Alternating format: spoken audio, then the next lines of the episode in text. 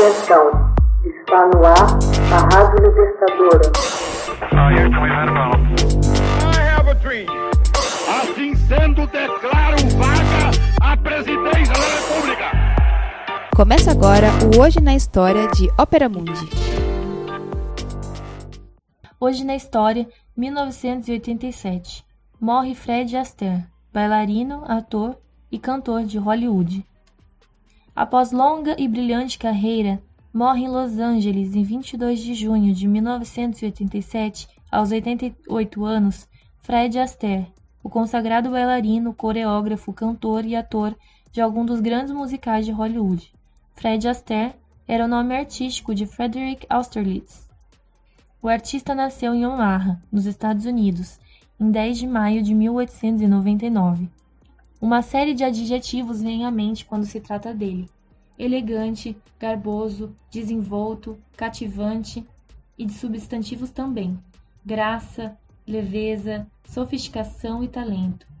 Não era particularmente bonito, nem tinha voz comparável a cantores românticos de seu tempo, como Bing Crosby. Ele, porém, não necessitava de tais predicados, dançava como ninguém. Seus filmes, com Ginger Rogers, revolucionaram os musicais para sempre. E neles, Astaire se mostrou não apenas um bailarino, mas também um talentoso comediante de comédias românticas. Antes de Fred Astaire estrear no cinema, os dançarinos apareciam nos filmes apenas em partes. Os pés, as cabeças e os torsos eram compostos na sala de edição. Astaire exigia ser filmado de corpo inteiro. Para isso, eram necessários longos e exaustivos ensaios. Seu perfeccionismo era lendário. Astaire foi um virtuoso da dança, capaz de expressar um alegre atrevimento ou uma profunda emoção. Seu domínio da técnica e senso de ritmo era assombroso.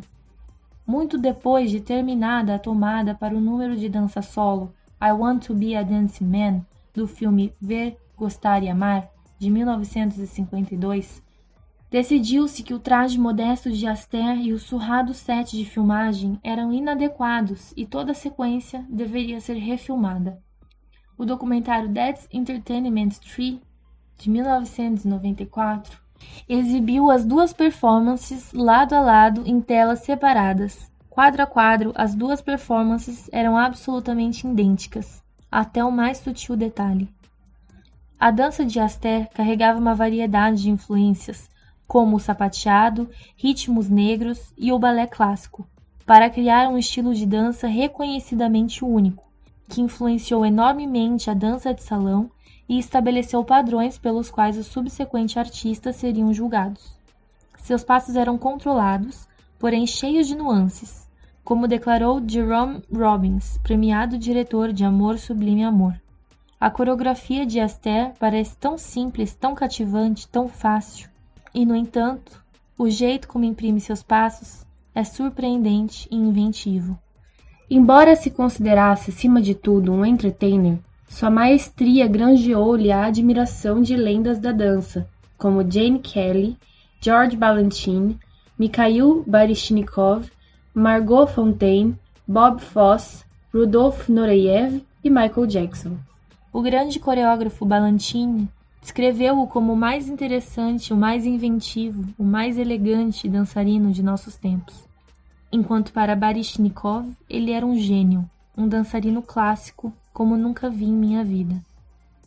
Ademais, Astaire tinha um jeito de cantar canções como se estivesse mantendo uma conversa, valorizando cada palavra. Compositores como George Gershwin, Arvin Berlin e Cole Porter ficaram estimulados em compor para ele porque sabiam que daria vida às suas canções. Astaire fez sua estreia em papel dramático em A Hora Final, de 1959, um drama tenebroso com Gregory Peck, Ava Gardner e Anthony Perkins. Interpretava um cientista nuclear tentando monitorar os altos índices de radiação. Retornou à comédia romântica em Papai Playboy, em 1961 Desapontado com sua aparência física e as críticas pesadas ao filme, resolve abandonar a carreira de dançarino aos 70 anos. Somente em 1974, apesar de sua brilhante carreira, Aster recebeu sua primeira e única indicação para o Oscar como coadjuvante em O Inferno na Torre, um épico em filmes de desastre. Hoje na história, texto original de Max Altman, organização Haroldo Cerávolo, locução Camila Araújo, edição Laila Manoeli. Você já fez uma assinatura solidária de Opera Mundi? Com 70 centavos por dia, você ajuda a imprensa independente e combativa. Acesse www.operamundi.com.br/apoio.